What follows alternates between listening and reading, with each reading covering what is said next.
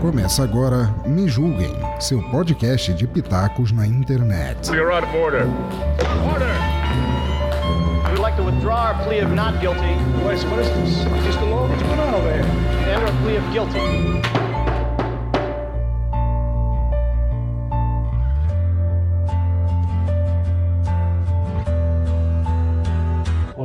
Hoje é dia 4 de dezembro de 2022. Sou Ricardo Feltrin, esse aqui é meu canal privado de YouTube. Eu venho hoje fazer um registro aqui. É, há dois anos exatamente acontecia um. Era publicado um dos casos mais, talvez o mais escandaloso da história da TV brasileira, mais revoltante também. A revista Piauí publicou, no dia 4 de dezembro de 2020, uma matéria devastadora com a acusação de oito mulheres contra o ex-diretor de humor da Globo, Márcio Smelling, por assédio sexual. Embora a gente já soubesse um pouco antes desse assunto, ele só explodiu com essa matéria da Piauí, que foi uma matéria é, revoltante, porque trazia com riqueza de detalhes é, acusações da Dani Calabresa, né, que já estava em nome de uma advogada, né, que já estava em defesa dela, a doutora Mayra Cota, e esse caso explodiu porque as pessoas ficaram indignadas. Né? A matéria mostrava um- basicamente um monstro, né? um predador sexual, um cara que encurralava mulheres nos corredores da Globo, que exigia favores sexuais em troca de, de papéis, né? que punia as mulheres que não queriam ceder aos caprichos sexuais dele. Né? Enfim, um criminoso. né? Isso revoltou o Brasil todo por causa é, da- da- das circunstâncias, né? E por causa que a gente sabe que é isso que acontece mesmo no mundo, o assédio sexual contra as mulheres. E eu também me revoltei. Tanto que a matéria sai no dia 4, né?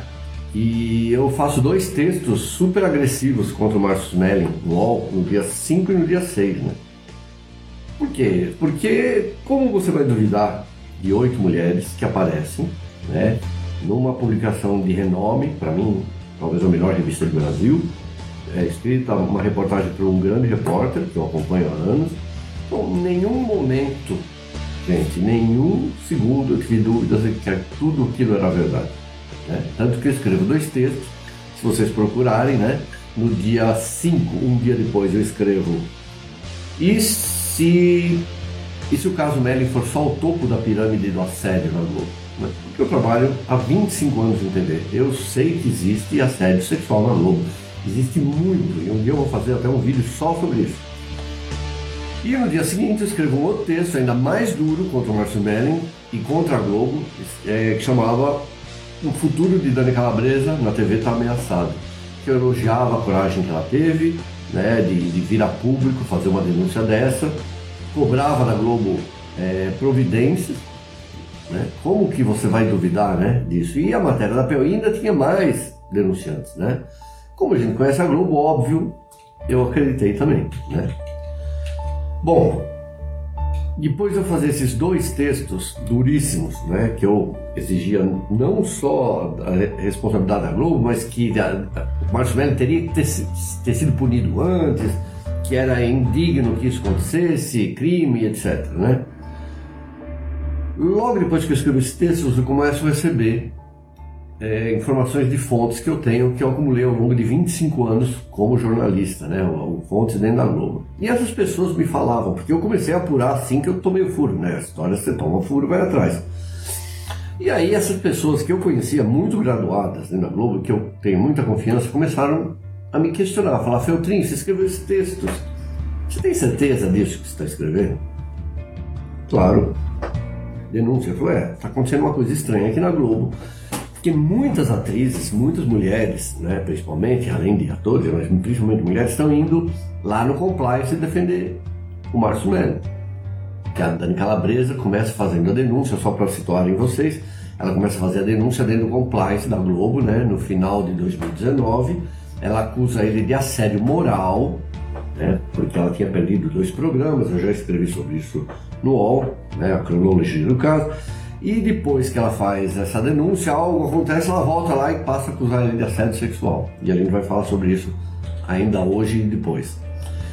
É, depois que eu, essas pessoas começaram a me alertar, olha, tá tendo muita mulher, né, defendendo ele, eu fiquei indignado e isso escrevo nesses dois textos que eu citei, da pirâmide e da proteção ao futuro da calabresa. Por quê? Eu falei, essas pessoas estão com cagaço, essas pessoas estão com medo, né? Estão com medo de ser punidas pela Globo, estão com medo de, de perder os papéis para ele, etc, etc, etc. Falei, óbvio, medo, né? Isso foi mudando, meu ponto de vista foi mudando, porque depois que o Melin foi demitido, depois que ele foi achincalhado, depois que ele foi apedrejado, linchado em rede social, inclusive por mim, as atrizes da Globo, tive atrizes e funcionários da Globo, inclusive diretoras, cargo de direção, foram continuar defendendo ele, foram inclusive na polícia. E aí eu achei isso muito estranho, porque isso nunca tinha acontecido. Né? Vamos pensar aí nos casos de assédio sexual que a gente já viu ao longo dos anos, né? Roger Abdelmaci, João de Deus, é, esse cara da Caixa agora, né? Da Caixa Econômica, Harvey Weinstein, Jeffrey Epstein. Nunca teve mulheres defendendo esses caras. Ah, o cara da Caixa, a mulher dele, a esposa dele saiu defendendo. Mas assim, no caso do Melly, era uma coisa muito estranha. Isso foi a primeira coisa em comum que eu percebi, né? mulheres indo defender o cara depois dele ter acabado, né? depois de estar humilhado. Uma outra coisa que me chamou a atenção logo em 2020, em dezembro de 2020, foi uma entrevista da doutora Mayra Cota, né? que foi quem pegou esse caso, dando uma entrevista falando que ela não queria judicializar o caso. O Melly já tinha acabado né, a carreira dele, já estava humilhado, não podia sair na rua, né? é, não podia chegar perto da Globo, não podia se aproximar de nenhuma das vítimas, perdeu o passaporte. E nesse momento assim que as coisas vão começar a acontecer, né? Janeiro, isso ele não tinha perdido o passaporte ainda. Mas quando isso vai começar, ela fala que não queria judicializar o caso. E aí eu estranhei.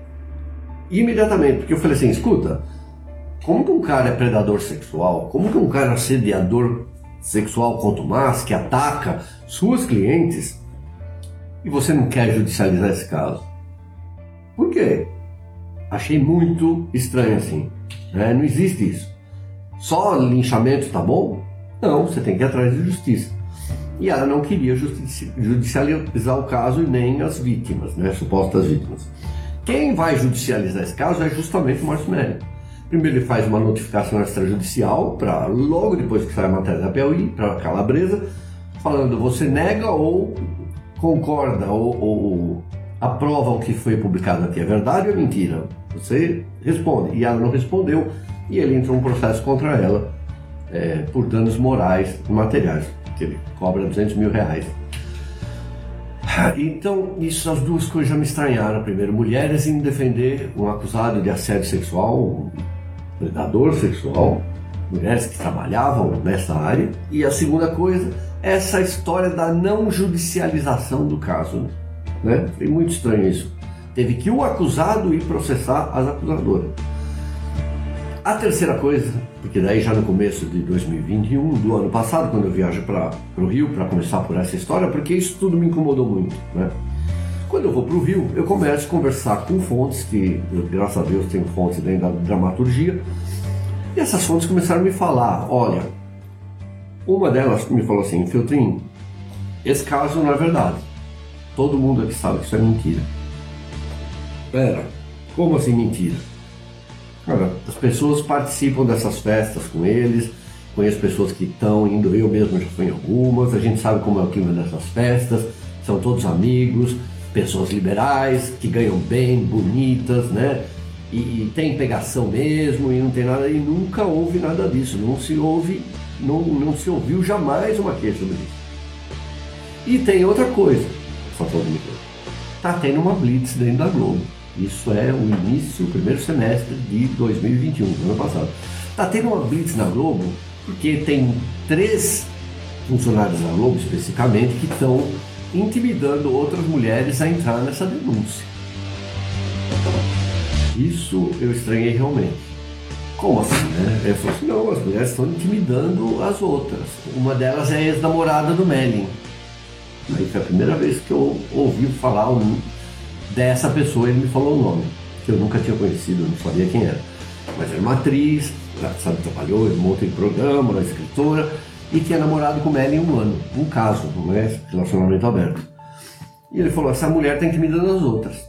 Eu falei, quero conhecer as pessoas que estão sendo incriminadas, quero falar com essas mulheres. E consegui falar com três. Né? E as três me falaram a mesma coisa, que essa atriz, uma delas, né, vou citar aqui, no, no, sem citar o nome, mas ela falou assim, essa atriz, número dois, né, vou chamar de número dois, mas ela é a atriz que acusa o Melin de ter pedido um boquete. Né? Essa, essa funcionária da Globo me falou é, ela, inclusive, ela vai permitir que eu publique, inclusive, seu nome um dia, né, quando tudo esse caso acabar. Falou que essa atriz ligou para ela, falou: alô, alô, aqui é Fulana, Fulana. É, ela falou: pô, tudo bem. Falou, Olha, aqui, essa atriz número 2 falando para essa moça que eu estava conversando: Olha, Fulana, queria dizer para você que nós estamos do seu lado, tá bom? Que você pode contar com a gente para tudo. E ela a garota falou assim: escuta, do que, que você está falando? Não, porque a gente sabe que você também foi uma vítima do Márcio Smelling. E a garota falou assim: pera um pouquinho, do que, que você está falando? Não, não precisa ter medo, porque nós estamos juntos. Ela falou: olha, não tem, nunca fui vítima do Márcio Smelling. Tive um caso do Márcio Smelling lá atrás, uma vez só, ele é meu amigo até hoje e eu não sei do que, que você está falando. E essa atriz começou a pressionar ela e essa moça depois vai na polícia fazer um depoimento, falar que se sentiu intimidada, encurralada e ameaçada de cancelamento caso ela não entrasse na denúncia das outras. E ela falou assim: Eu nunca fui é, assediada pelo Marcinelli. Eu tenho, sou maior de idade e tudo que eu faço é por minha conta.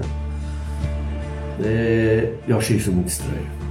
Aí depois eu conheço outra, outra atriz que foi apontada por essa atriz número 2, a do Boquete, como tendo sido assediada pelo Melly. Ela começou a falar para todas. E essa atriz, que é muito, também do humor da Globo, que é muito determinada, uma pessoa com um temperamento, é, digamos, que é temperamental, ela ligou para essa atriz número 2 de novo, puta da vida. Falou: o que, que você está falando do meu nome?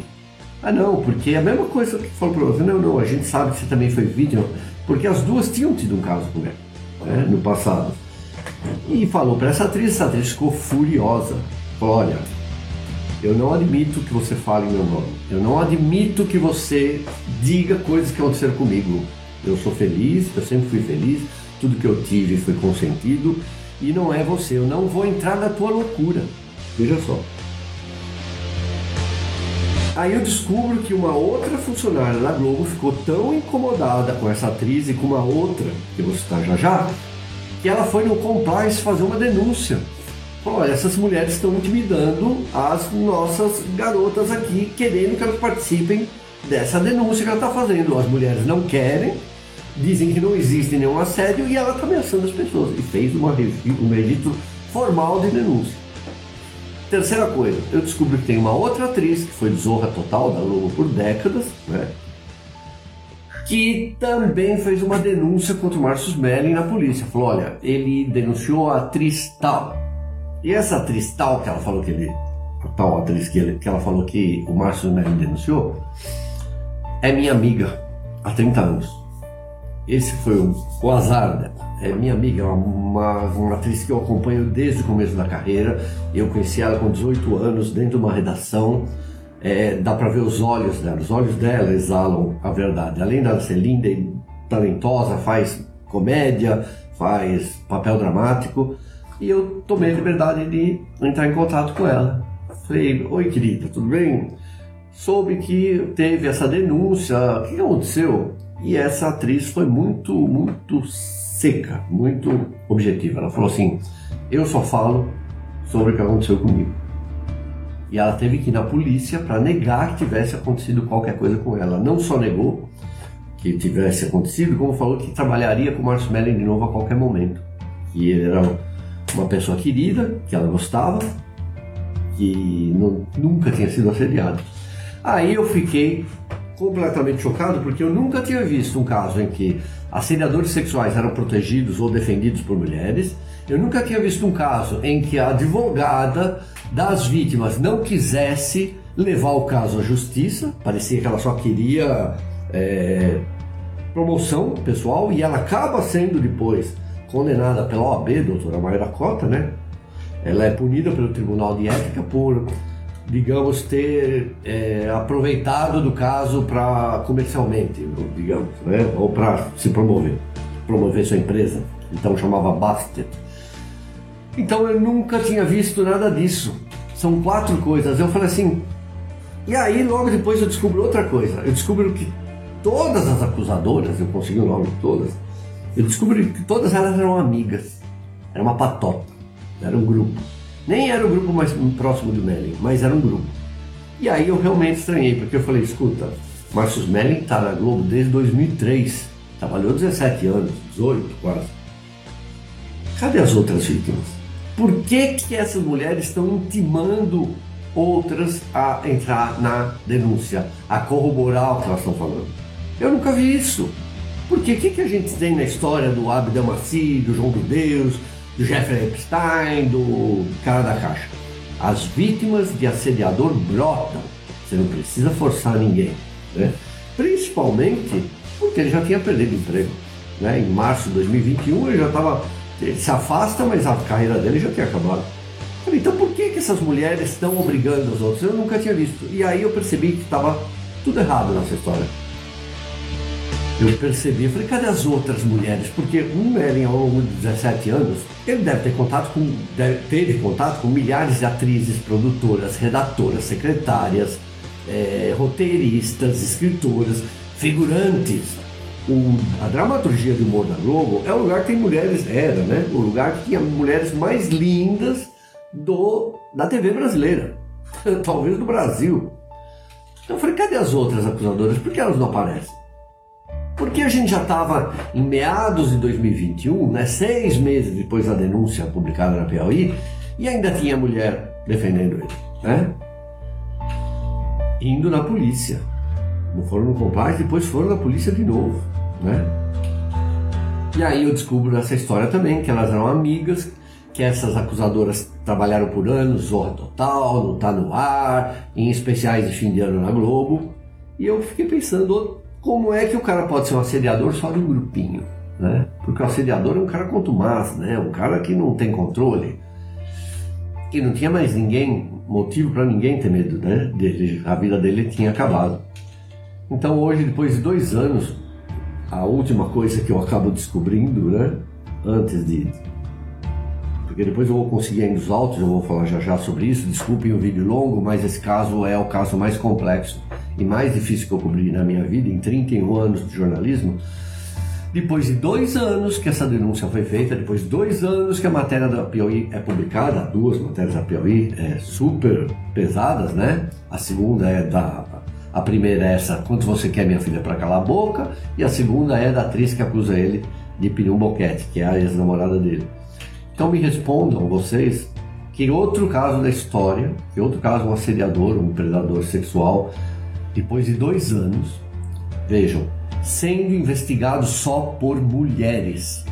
Há dois anos, o Marcius Melling é alvo de investigação só por mulheres. Três delegadas, duas promotoras e uma juíza. Já trocou, trocaram três vezes delegada, trocaram duas vezes promotor e só a juíza que está desde o caso, né? E aí eu já sabia que todo esse caso estava errado eu não tinha mais dúvida. No final de 2021, do ano passado, eu já sabia que era mentira. Esse caso é uma mentira, esse caso é uma denunciação caluniosa, criminoso, realmente. Mas ainda vai piorar a coisa, porque esse ano, né, no primeiro trimestre desse ano, eu voltei para o Rio, né? Porque depois eu vou explicar porque no próximo programa eu vou falar só sobre advocacia e jornalismo, a atuação dessas duas áreas nesse caso. E aí eu vou para o Rio e determinado consegui os autos do processo, né? Determinado consegui as tais mensagens que a gente sabia desde dezembro de 2020 existiam e que a calabresa né, e a advogada dela, os advogados, tentaram impedir ele de mostrar. Ele estava proibido de mostrar as mensagens. Que diabo tem nessa mensagem para todo mundo não querer que ele mostre? Né? Ele não, não é assediador, então vamos abrir tudo, vamos mostrar tudo. Enfim, eu consigo esses autos, venho aqui para casa. Depois de tanto tempo eu querendo os autos, eu não sei o que aconteceu, gente eu guardei, eu não queria, não, não queria olhar. Eu fiquei umas duas semanas em casa com esse negócio trancado, sem olhar.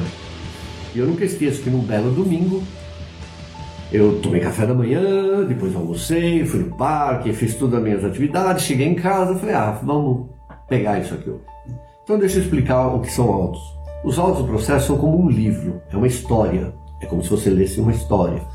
Começa com a denúncia, daí tem a defesa, daí tem testemunha e os autos vão aumentando. É uma história que vai aumentando a cada, a cada dia, a cada mês. Eu pego esses autos, começo a ler. A primeira parte dos autos é a peça de acusação, né? Doutora, doutora Mayra Cota, doutor Tangerino e a equipe que estava fazendo a acusação. E na peça de acusação, basicamente, tem tudo que está na POI, inclusive na ordem.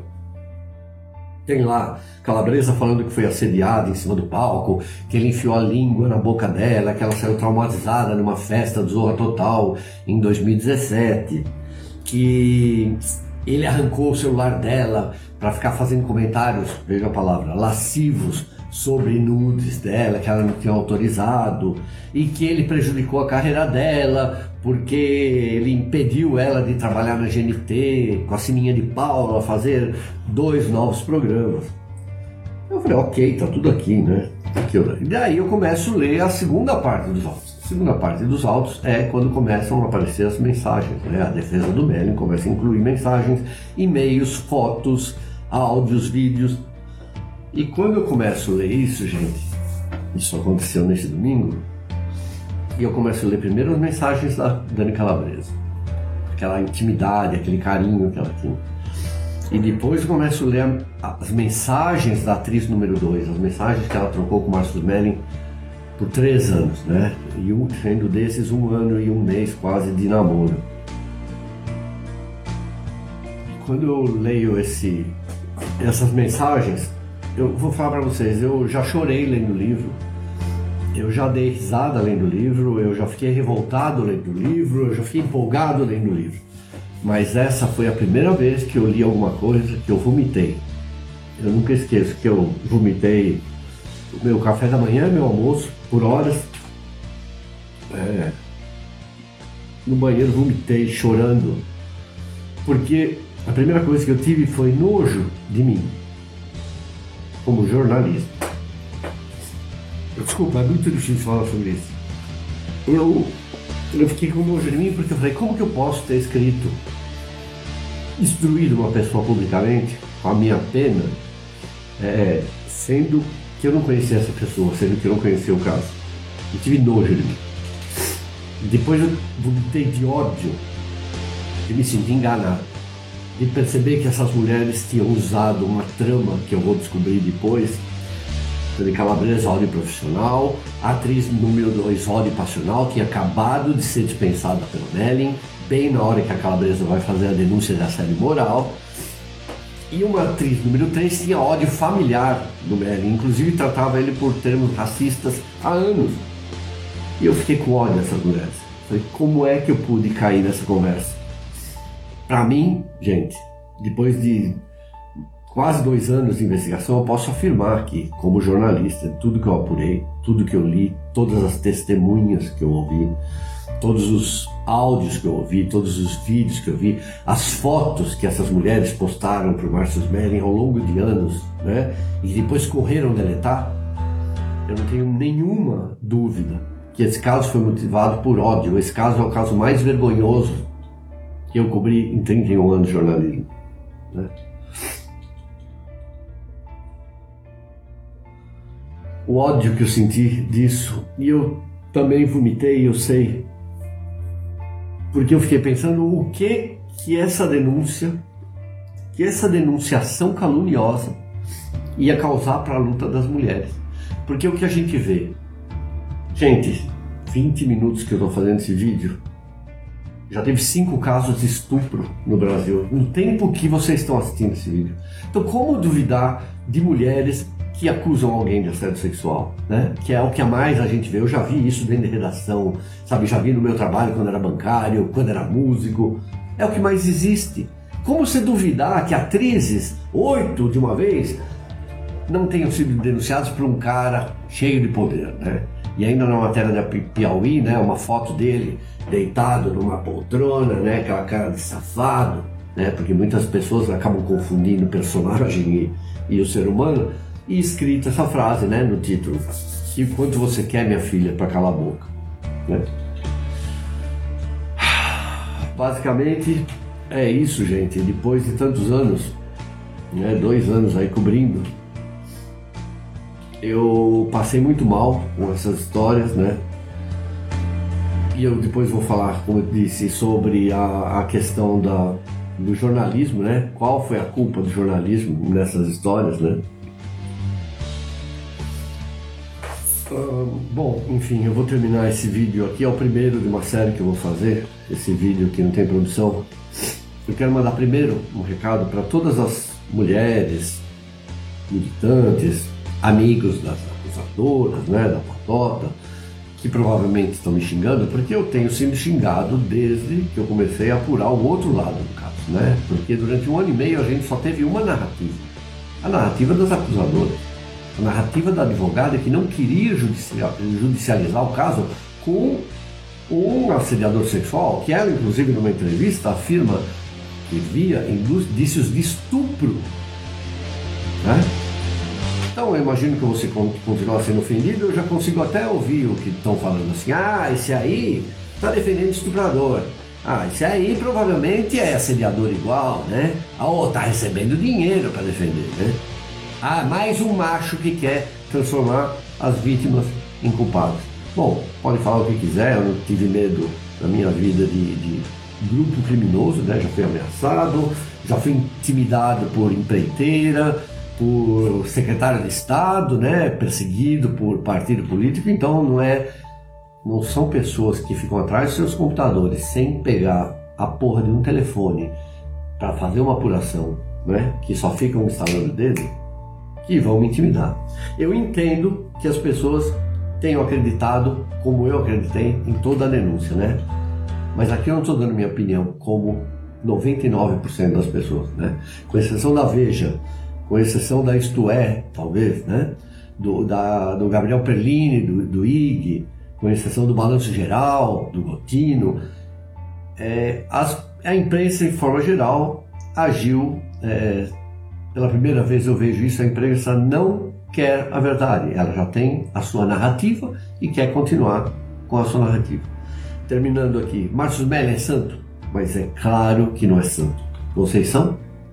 Ele é um paquerador, um galanteador, um cara que já deu em cima de alguma mulher, ele já foi incômodo talvez? Certamente que sim, né? Ele traiu a mulher dele com outras atrizes, com outras funcionárias da Globo? Traiu. Mas isso não é crime e não é da minha conta, né? Ele que se acerte com a ex-mulher dele, já se acertou inclusive. Mas daí a ser acusado de predador sexual, do cara que mostra o pênis público, que agarra e enfia a orelha a, língua na orelha da Dani Calabresa, que empurrou ela para o banheiro, que tem, ela tem que ser salva por uma outra atriz. Todas as testemunhas que eu ouvi e que estão indo, e provas materiais, desde os e-mails do DAA, né, Departamento de Desenvolvimento e Acompanhamento Artístico da Globo, que foi quem pediu a Dani Calabresa de ir para a GNT, desde isso até vídeos, por exemplo, que negam essa história da festa publicada na Piauí, né, que não teve ataque nenhum. Inclusive, um vídeo mostra que a Dani Calabresa, que está chapada lá de gin, arranca a camisa dele e está todo mundo feliz. Não tem nada ali de assédio sexual. É um monte de gente bem sucedida, rica, bonita, ganha bem e está sempre embalada. Tinha festa toda semana. Né? Então é muito difícil para muita gente né, ouvir que o Márcio Melli é inocente. Eu espero que a justiça apareça. A defesa da acusação, né, as advogadas da acusação, os advogados, sempre mandam alguma nota, né, eu recebi várias que terminam assim. Nada justifica o assédio. Né? Pode mostrar qualquer coisa, nada justifica o assédio. Eu diria que nada justifica a calúnia. Nada justifica a destruição de uma pessoa por motivos pessoais, né? sem provas. Né? Nada justifica que um grupo de mulheres use a causa de milhões de mulheres que estão sendo nesse momento estupradas, assediadas, encurraladas, encoxadas, sarradas, humilhadas, né? agredidas. Nada justifica que por motivos pessoais seus, internos, você crie uma trama para destruir uma pessoa. Né? Eu fui repórter, eu começo na minha vida como repórter de polícia. Eu sou um dos repórteres que cobriu a escola base que vocês estão aí assistindo na, na, no Globoplay. Eu trabalhava na Folha de São Paulo, minha editora chamava Suzana Singer, o subeditor, o editor adjunto Vagnaldo Marinheiro. Eu tinha acabado de chegar de São Rio Preto, da Folha, para trabalhar em São Paulo, e eu fui incumbido de cobrir o outro lado da escola base. Eu tinha que ouvir as vítimas da escola base. E vocês todos sabem hoje que as vítimas tinham sido os acusados, né? Que acabou com a vida deles, tiveram que fugir de São Paulo, escola depredada, é, a vida de saúde das pessoas destruída. Então eu passei um mês ouvindo essas pessoas que tinham sido destruídas. Então, no próximo vídeo, gente, esse vídeo, desculpem, é longo, mas o caso é realmente complicado, envolve muitas pessoas, depois eu vou fazer detalhadamente. O próximo vídeo eu vou falar sobre o papel dos jornalistas e dos advogados nesse caso do Márcio Neri. Vou repetir como está acabando esse caso em pele está hoje. O caso Márcio Neri está na mão de uma promotora, a, ter, a segunda promotora do caso, essa promotora, os, o caso já está encerrado na polícia, todos os, os depoimentos já foram, já está fechado.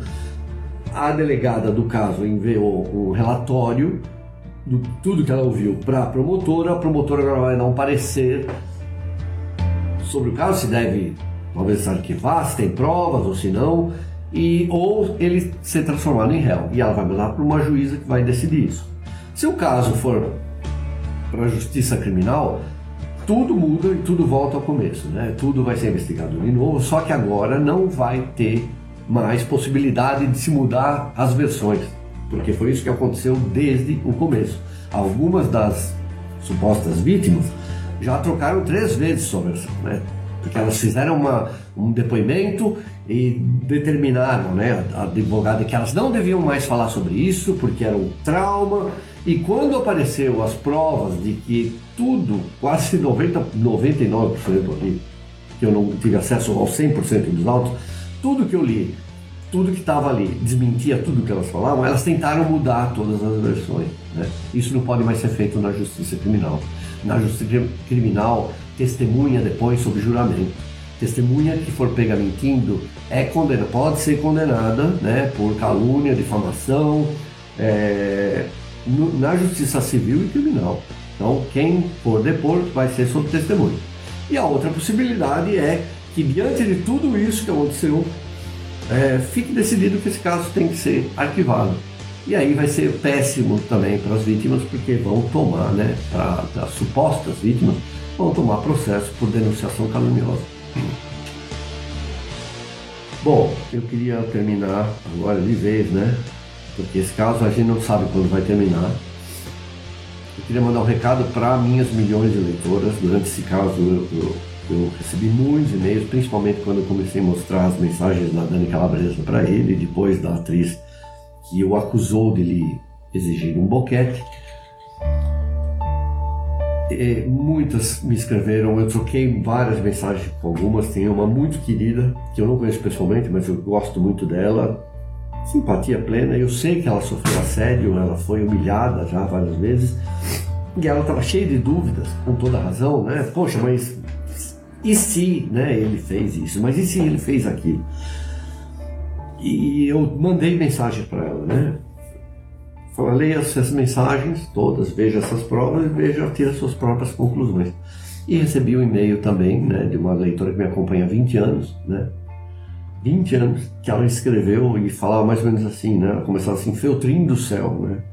Que raiva que eu fiquei de você quando você começou a publicar essas coisas. se fosse outro jornalista nunca mais olhava na sua cara, não falava com você, não lia os seus textos, se bloqueava. Falou, mas eu confio que você está nesse caso porque você sabe de alguma coisa. E por mais doloroso que seja, por mais doloroso para mim, que também já sofri assédio sexual, é, eu quero saber a verdade. A gente quer saber a verdade, mesmo que doa, né? mesmo que irrite as pessoas. Então é isso, gente. Vocês me desculpem, vocês queridas, que me deram essa força, é, são essas mulheres que me dão força, porque elas, elas não são levianas, sabe? São militantes, mas têm consciência de justiça. Então eu peço desculpa a vocês, porque o caso é horroroso, né? Desculpe também por isso. Eu não queria estar aqui fazendo esses vídeos. Em breve eu faço outro vídeo trazendo agora minha opinião sobre o trabalho da imprensa e do jornalismo nesse caso. Tá? Ricardo Feltrin, 4 de outubro de 2022.